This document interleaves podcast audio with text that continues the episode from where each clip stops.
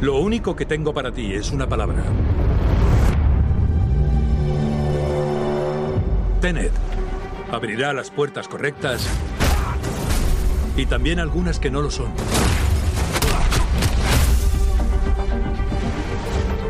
Empléala con cuidado.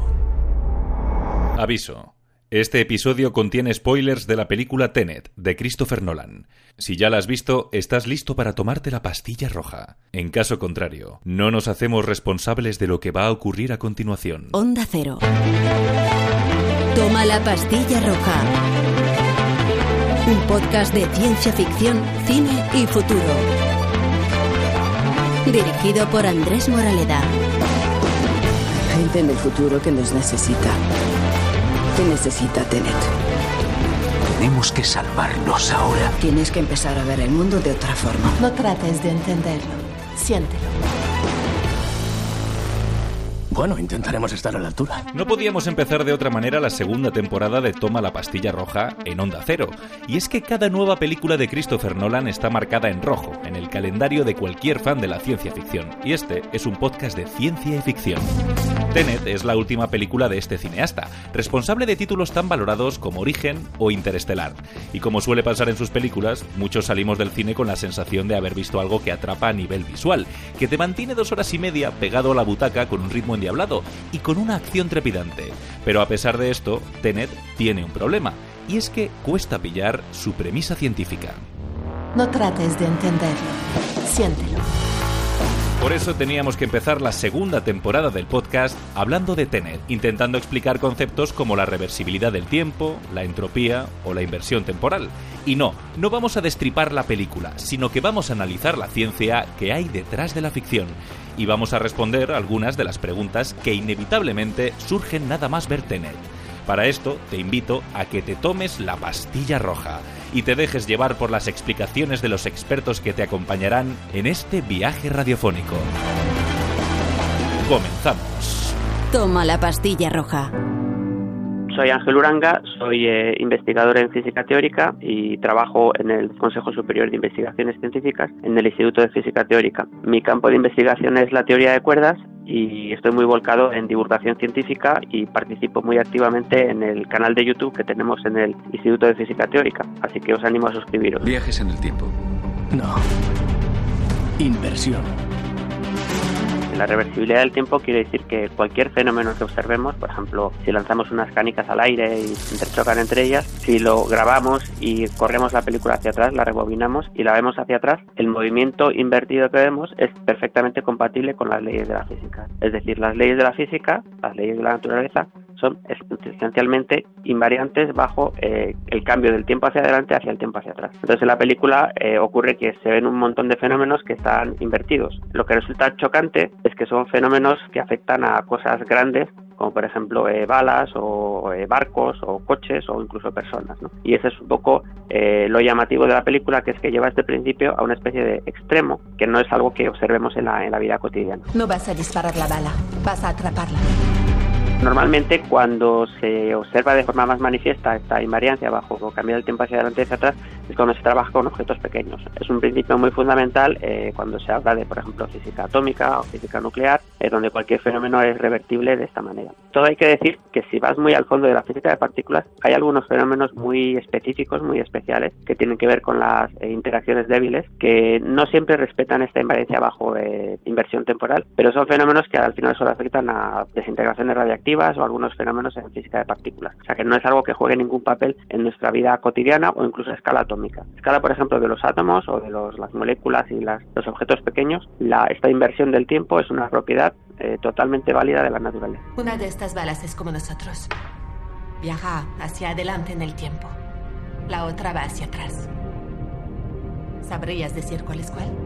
Tenet es una película de espías con una premisa muy novedosa. En esta ocasión, la amenaza viene del futuro, pero los protagonistas no van a viajar a través del tiempo para intentar salvar el mundo. Vamos a intentar evitar la Tercera Guerra Mundial. Para hacerlo, deberán aprender a utilizar la misma tecnología que amenaza a la humanidad, una especie de torno capaz de revertir el tiempo de los objetos y las personas, haciendo que viajen hacia atrás en el tiempo. En la película, este invento es propiedad de un magnate ruso que lo habría descubierto en su ciudad natal, un antiguo campo de pruebas nucleares de la Unión Soviética. De esta manera, Tenet sugiere que la reversibilidad del tiempo está provocada por un fenómeno radioactivo. Sí, en la película se deja caer en varios momentos y está muy presente todo el tema de los elementos radiactivos, la radiactividad. Eh, al principio, cuando se habla de los objetos invertidos, se los trata como objetos radiactivos, aunque luego a lo largo de la película eso va decayendo un poco. Pero sí, es verdad que la radiactividad está muy presente y en cierto modo parte de eso, mm, la impresión con la que yo me quedo como científico, es que parte de eso es que algunos fenómenos en física particular son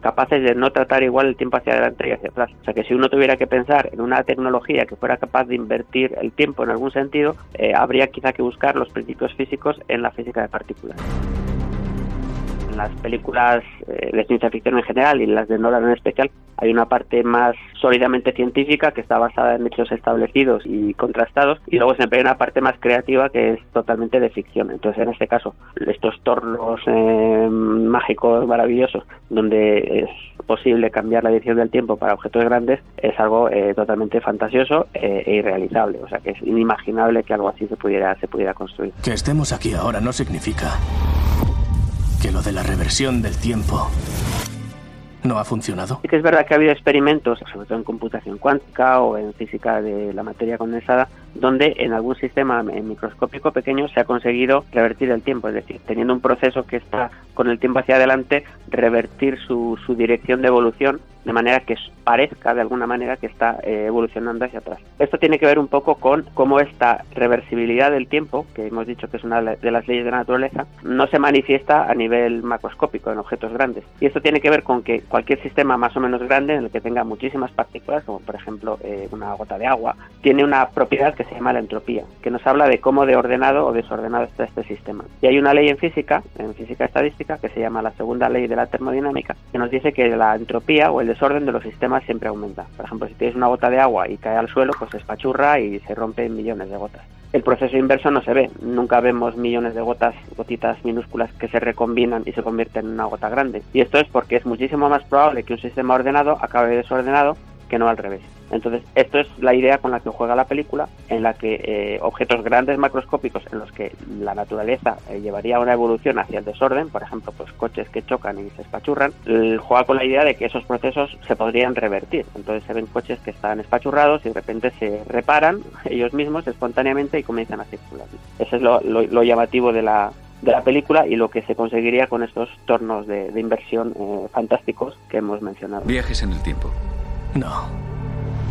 Inversión aunque se consiga que un sistema disminuya su entropía, eso está muy lejos de decir que viaja hacia atrás en el tiempo o cualquier cosa parecida. Realmente el sistema sigue evolucionando hacia adelante en el tiempo, únicamente que evoluciona hacia un estado más ordenado. Entonces, si uno lo observa, da la impresión de que es como un vaso que se estuviera reconstruyendo, da la impresión de que está evolucionando al revés. Pero realmente el tiempo físico es algo ligeramente diferente de, de la entropía. Entonces, que un sistema esté evolucionando hacia una entropía más pequeña es algo diferente de que viaje hacia atrás en el tiempo. Sin embargo, en la película los dos conceptos se mezclan. Aquí es donde nuestros mundos chocan. Se juega con el concepto de que se invierte la entropía y poco a poco en la película se va asociando a que eso quiere decir que los objetos viajan hacia atrás en el tiempo. Eso de nuevo es eh, muy ciencia ficción, no está basado en nada físico. La vida real no ocurre eso. Incluso si consiguieras disminuir la entropía de un sistema, no lo estás haciendo evolucionar hacia atrás en el tiempo. Pero en la película eso es totalmente tangible y real y vemos a los personajes viajando hacia atrás en el tiempo, viendo las cosas al revés y los acompañamos en ese viaje con el tiempo al revés. Entonces, aunque estrictamente la película no es una película de viajes en el tiempo al uso, como puede ser eh, Regreso al Futuro o Time Cop o, Terminator o Avengers, sí que hay viajes en el tiempo, lo que pasa es que suceden de forma continua, es decir, los personajes están viajando hacia el pasado, pero no de golpe, mm, varios años a la vez, sino de forma continua y están viendo los procesos al revés.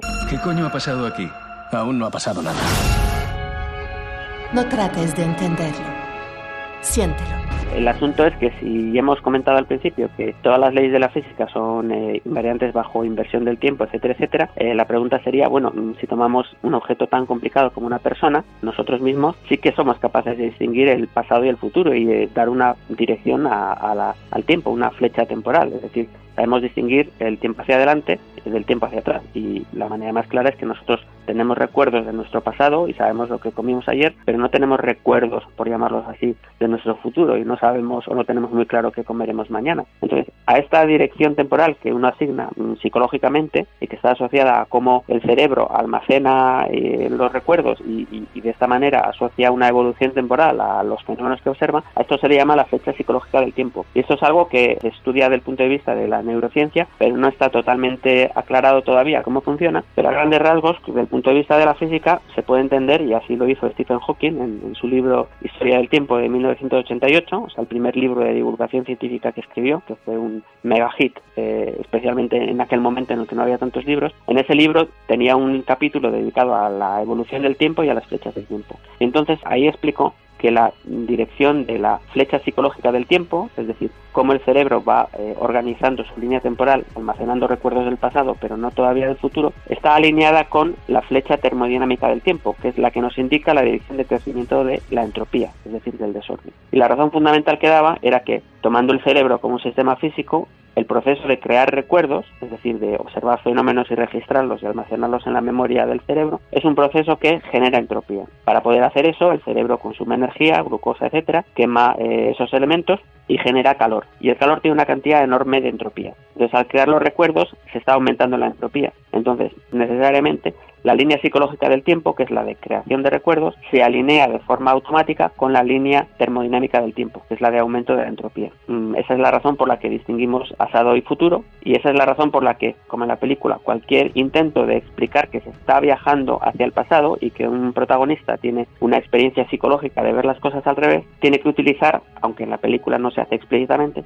tiene que utilizar esta idea de la línea o la fecha psicológica del tiempo según el cual el cerebro tiene una dirección temporal privilegiada, distingue entre pasado y presente, y eso se alinea con la dirección del crecimiento de la entropía. Así que en ese sentido sí que es bastante preciso e interesante que si tienes un objeto en el que supuestamente has invertido la entropía o la dirección de crecimiento de la entropía y lo aplicas a una persona, esa persona tendría su tiempo psicológico también invertido. Es una de las cosas más divertidas de la película, acompañar a los protagonistas y ver cómo ellos perciben todo sucediendo al revés. ¿Por qué resulta tan extraño?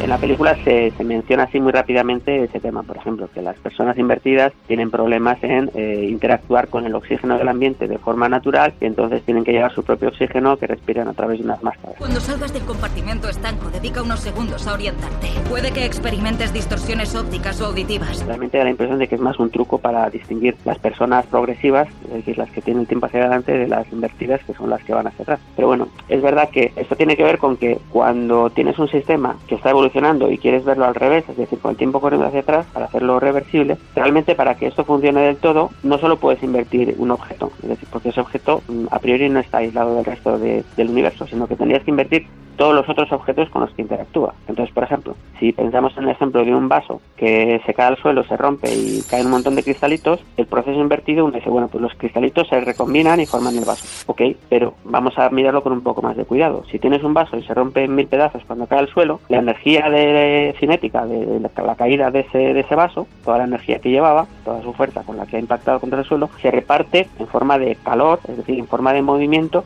de los átomos de las baldosas con las que ha chocado. Y esos son movimientos que participan en el hecho de que se rompa el vaso. Entonces, si quieres ver la película al revés para que sea compatible con todas las leyes de la física, el proceso empieza mucho antes de que los cristales se recombinen. Lo que hace falta es que todos los átomos de las baldosas que se estaban moviendo con la energía del vaso que ha caído tendrían que revertir su movimiento, sus vibraciones, toda esa energía se transmitiría hacia atrás a los cristales de los vasos entonces empezarían a moverse los cristales de los vasos y eh, se recombinarían finalmente en un vaso, que podría subir, tendría tanta energía que podría subir hasta la mesa de la que había caído. Es decir, para ver la película al revés y realmente invertir el proceso, no basta con invertir el vaso y los cristales del vaso, hace falta invertir a todos los átomos que han participado en, ese, en esa transmisión de movimiento. Y esto en la película es muy complicado porque tú puedes meter el vaso en un torno e invertir su entropía, vamos a llamarlo así, pero tendrías que invertir también el suelo de baldosa contra el que se rompe. Y todo este tipo de objetos que aparecen en la película y que también con los que interactúan los objetos invertidos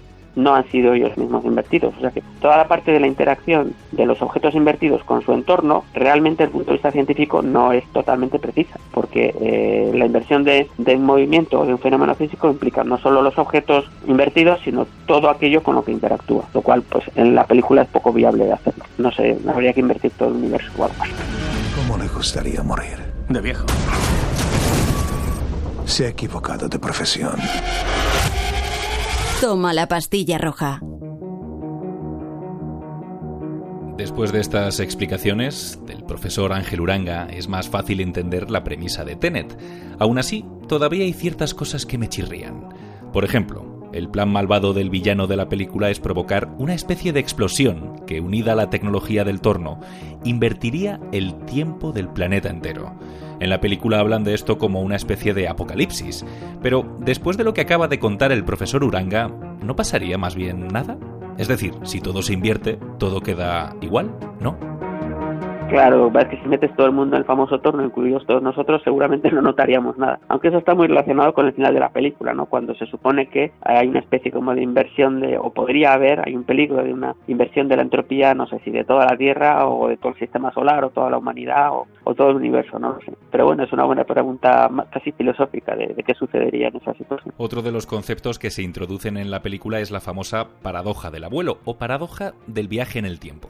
Según esta teoría, en un hipotético viaje en el tiempo al pasado, si una persona mata a su abuelo antes de que éste conozca a su abuela, su padre o su madre no habrían sido concebidos, ni el propio viajero, por extensión. De esta manera, el viajero no podría haber viajado en el tiempo, así que su abuelo no sería asesinado.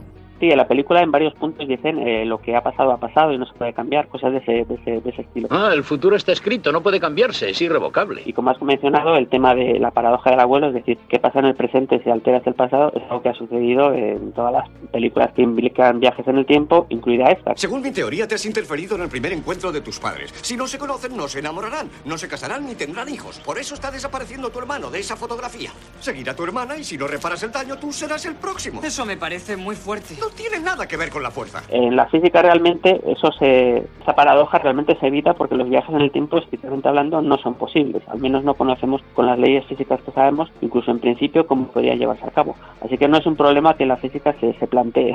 Eh, es decir, hay reglas bastante estrictas que tienen que ver con la relatividad general, con la velocidad de propagación de la luz eh, y con la causalidad, como has mencionado antes, que dicen que básicamente los viajes en el tiempo no son posibles. No hay una respuesta desde el punto de vista físico a la paradoja del abuelo porque no, no, llega a plantearse. En la película, de hecho, cuando hablan de la paradoja del abuelo, al final terminan un poco diluyéndola y diciendo que, que, es una paradoja, que no tiene solución y que al final realmente no importa lo que sucede porque simplemente importa lo que los, la humanidad del futuro piensa al respecto, porque de ello va a depender lo que hagan con la, con la humanidad del presente, que es lo que afecta a los protagonistas. Así que eh, diferentes películas toman diferentes soluciones. Hay películas en las que la historia de la narrativa está fijada y por mucho que los eh, protagonistas se esfuercen, etcétera, etcétera, acaban recorriendo los mismos pasos que llevan a reconstruir exactamente la misma historia, por mucho que intenten evitarla. Y luego hay otras películas en las que hay futuros alternativos, por ejemplo, eh, Regreso al futuro, que hemos mencionado antes, o Avengers Endgame, en las que hay varias líneas temporales y lo que hagas de alguna manera es como si extendiera el universo en varios universos posibles en los que pueden ocurrir diferentes cosas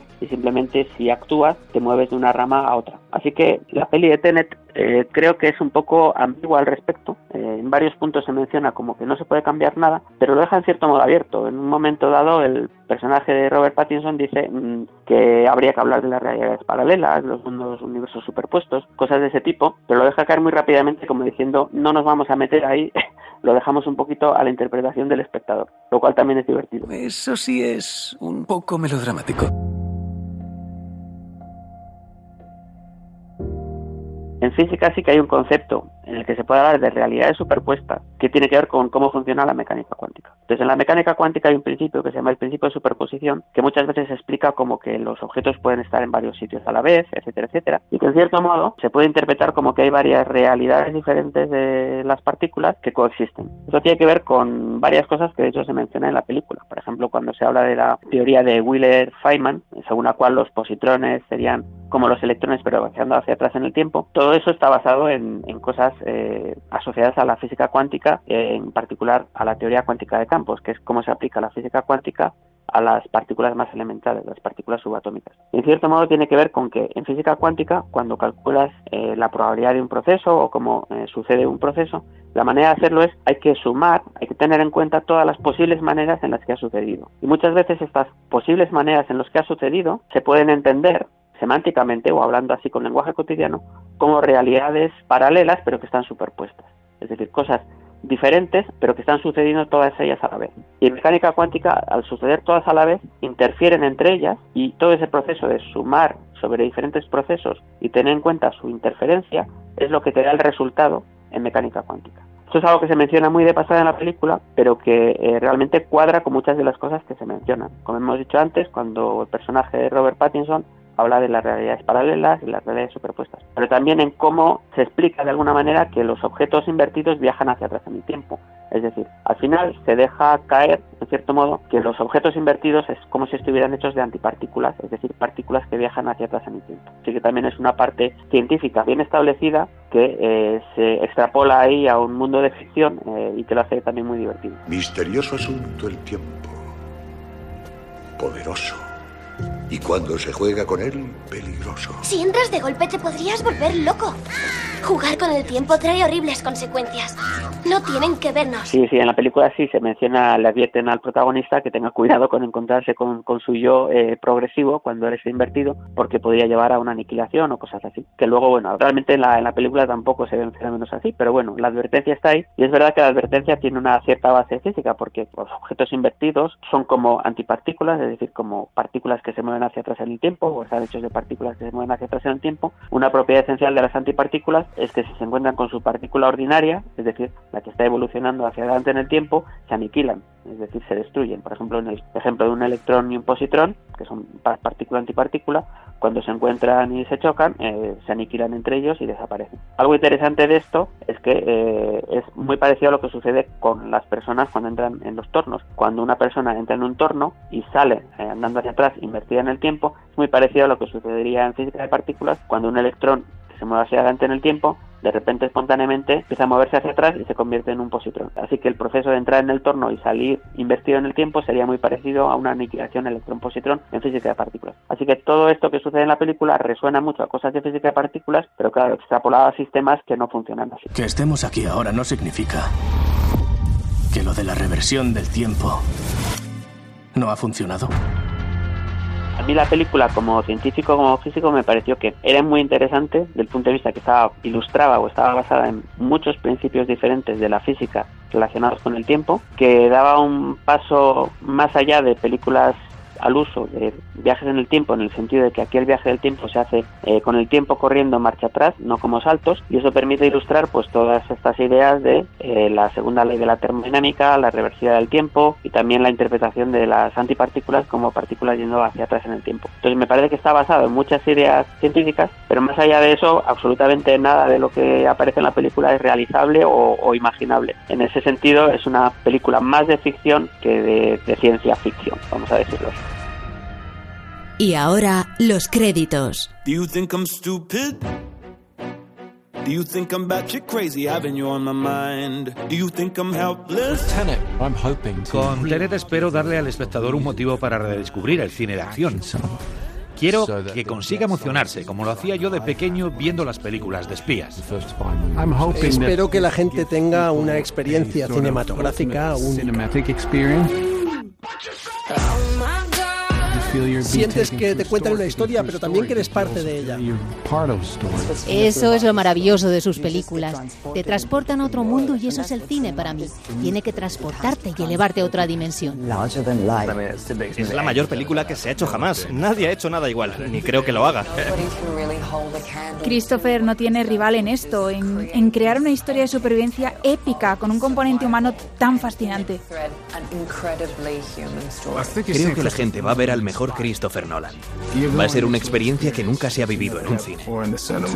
Es una historia calculada con brillantez, precisión y control, que a la vez está totalmente fuera de control. En cuanto te embarques en Tenet, te quedarás pegado a la butaca.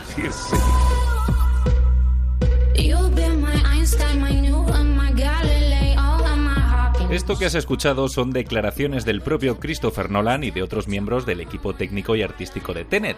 Yo tengo la sensación de que con este director, y con otros tantos, hay una especie de burbuja por la cual cada vez que estrenan una película se encumbra de manera automática.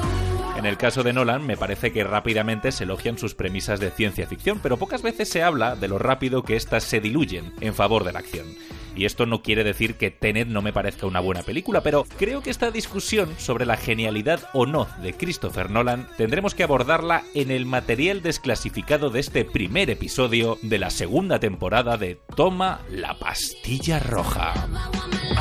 En las películas eh, de ciencia ficción en general y las de Nolan en especial hay una parte más sólidamente científica que está basada en hechos establecidos y contrastados y luego siempre hay una parte más creativa que es totalmente de ficción.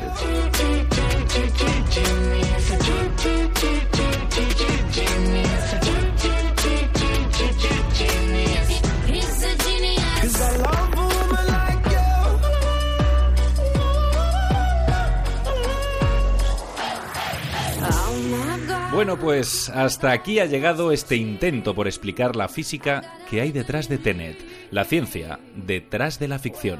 Espero que el experimento radiofónico te haya gustado. Si es así, solo me queda decirte una cosa. Te espero en el próximo episodio, en la web de Onda Cero o en tu aplicación de podcast favorita. Hasta entonces... Toma la pastilla roja.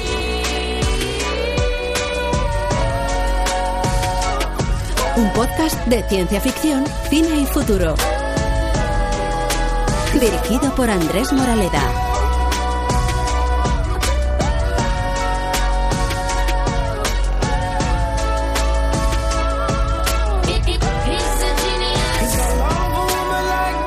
Onda Cero.